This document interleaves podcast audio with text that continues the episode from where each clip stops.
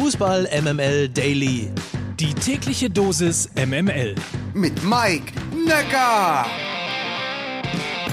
Guten Morgen aus der Fußball MML Redaktion. Heute ist Mittwoch, der 1. September. Der letzte Tag im August. Wow, wow, wow. Ist also vorbei.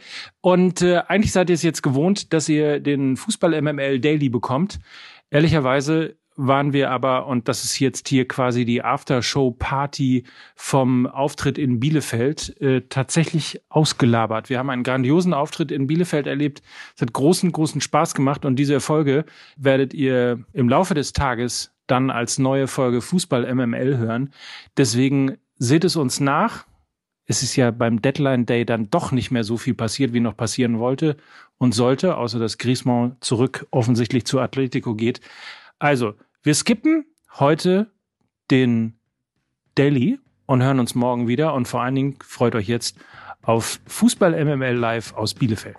Bis später, bis morgen. Tschüss, sagt Mike Nöcker für Fußball MML.